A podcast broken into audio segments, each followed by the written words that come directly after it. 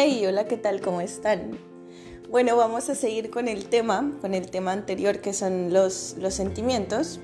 Y es que de verdad que son muy importantes. Eh, me preguntaban el motivo de por qué me nació comenzar a grabar podcast. Y justamente es por ese motivo, por el cual es que yo no tengo pena de, de hablar de mis emociones hoy en día yo no tengo pena de expresarme eh, de ningún sentimiento que yo tenga.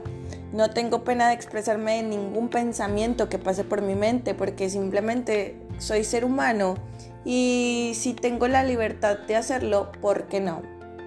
Aparte que es una terapia, una autoterapia, el estar expresando todo, todo, todo lo que sientas es de verdad importante. Es importante que la gente te conozca realmente como eres y que te acepte como eres. Pero también es importante que luches por mejorar, por cambiar, porque también estés en la situación en la que estés, como ya lo mencionaba anteriormente, todo es temporal. Va a cambiar, va a tener solución y también hay que estar motivados.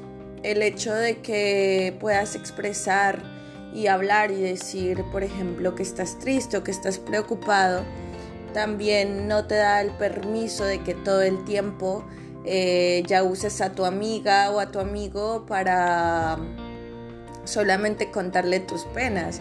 También tienes que prepararte, que ser fuerte, que ser valiente para cambiar la situación, para que justamente esa situación se convierta en temporal y que no sea algo que te domine y que a la larga venga a fastidiarte como con una enfermedad como la ansiedad. Porque de verdad chicos, eh, si ustedes no expresan realmente todo lo que sienten, no tienen sus minutos de meditación, de, de hablar con ustedes mismos, no es necesario también eh, acudir con una persona o que una persona nos auxilie, también pueden escribir como es que yo lo hago. Eh, yo todas estas cosas, todas estas rutinas que, yo tengo, justamente las fui desarrollando de manos de expertos, de manos de expertos que, que yo busqué para justamente aliviar esa, yo sentía como una opresión en el pecho esto es algo que también me lo preguntaron. ¿Cómo se siente la ansiedad? Bueno, a mí me llegó a un extremo que mis palpitaciones se aceleraron a un grado enorme en donde llegué a caer al hospital y tal cual el médico me dijo, casi no llegas. Fue allí en donde dije, realmente estoy enferma realmente necesito ayuda y realmente necesito soltarme y dejar de ser valiente, dejar de pintar una sonrisa cuando no lo siento. Fue en ese momento en donde, por el motivo que les digo, que comencé a expresarme, a expresar ya mis emociones. A veces uno se siente solo, pero en realidad no estás solo. Hay mucha gente a la que le importas, pero que por el hecho de que tú estás acostumbrado a guardarte las emociones y a salir de todos los problemas tú solito, tú te creaste esa falsa idea de que estás solo, de que nadie te puede ayudar. Pero realmente hay mucha gente a tu alrededor a quien le importas y, a, y quien te puede ayudar. Gracias a Dios, a la vida, eh, siempre me he rodeado de gente muy hermosa. Cabe señalar que yo llegué a tener esos pensamientos de que estaba sola, de que todo lo que he logrado hasta ahora lo había hecho yo sola y eso es un error total. Ha habido mucha gente a mi alrededor. La verdad es que jamás estamos solos. Esa es una buena noticia. Este, y cuando comencé a expresarme, que era lo único que me hacía falta, expresarme, eh, todo comenzó a funcionar. Comenzó la ayuda, comenzaron los consejos, eh, yo misma comencé a preocuparme por mí misma, comenzó ahí el amor propio. El amor propio comienza por respetarte a ti misma. Ok, si, si mi compañero no me entiende que, que yo estoy triste, yo entiendo por qué estoy triste, es la pregunta. Yo entiendo por qué mi tristeza, de dónde sale mi tristeza y tengo la solución para esa tristeza. Y ahí comienza todo.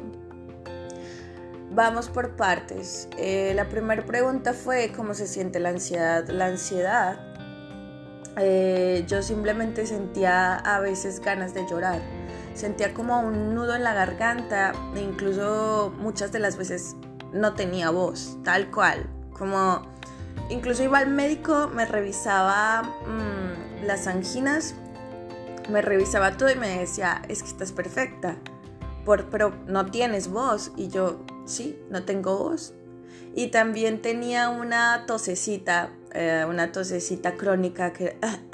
Ah, ah, ah, pero en realidad no estaba enferma. Eran pequeños síntomas de ansiedad. Ese fue, eso fue uno de los cuales yo recuerdo mucho, o sea que yo puedo detectar, porque cada uno, les repito, somos diferentes, entonces vas a tener em, reacciones diferentes, pero tal vez con una, dos, cinco que yo voy a mencionar, vas a hacer clic y, y es ahí donde tienes que comenzar a poner atención. Este, esa, fue, esa era una que sentía ganas de llorar, sentía un nudo en la garganta y era de la nada. O sea, les repito, la ansiedad no la causa una acción inmediata. La ansiedad no la causa un comentario y es inmediato, no. La ansiedad es algo que se va acumulando en el cuerpo, el cual de pronto ya comienza a tener reacciones y por ejemplo esas eran una de las reacciones falta de sueño también, impaciencia. No tenía paciencia para nada, ni para una fila para comprar en el súper. Eh, ¿Qué más? Eh, comenzaba a pensar demasiado. Yo llegué a pensar que tú estabas pensando que yo estaba pensando. Sí, chicos, eso también es ansiedad. Estar pensando demasiado y creer, saber lo que la otra persona está pensando, ah, no es un buen síntoma, ¿ok? También es ansiedad. Ah, ¿Qué más? Este, no podía estar quieta en un solo lugar. Tenía que estar en movimiento todo el tiempo. Mm, era demasiado impulsiva para todo. Para todo tenía impulsivo. Em, obsesivo también. También es una. Ah, es una puerta a, la ansiedad. Eh, porque eso, como les mencioné anteriormente, el pensar mucho también ¿Qué más? Ah, que no podía estar tranquila, la falta de sueño, dolores de cabeza, ah, fatiga, de pronto cansancio. Y bueno, comenzaba a, a menospreciar las cosas que antes me hacían feliz. Realmente yo ya cumplía una labor para todo, o sea, ya era cumplirlo. Comencé a dejar de hacer todo ya nada me satisfacía realmente. Ya todo lo hacía por cumplir. Entonces, esos fueron como los síntomas más, más leves, por así decirlo. Pero ya cuando esto comenzó a agravarse, me dio una parálisis facial que también llegó a afectarme la parte derecha del cuerpo levemente, no tanto como se me notaba en el rostro, pero sí.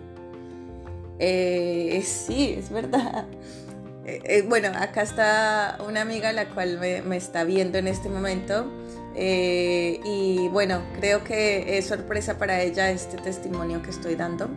Pero sí, chicos y chicas, tengo incluso todavía fotos porque de verdad estoy muy interesada en hablarlo en que cada vez todos seamos más expresivos y así ninguno tenga que enfermarse y realmente vivamos la vida, porque la vida es bella, venimos aquí para, para estar felices y como lo mencioné en el anterior en el anterior podcast, es imposible todo el tiempo estar arriba, pero hay formas y hay maneras de intentarlo siempre estar arriba. Eh, y bueno, ya llevamos acá en este podcast 10 minuticos, así que vamos a cortarle y escuchen el siguiente episodio. Los amo.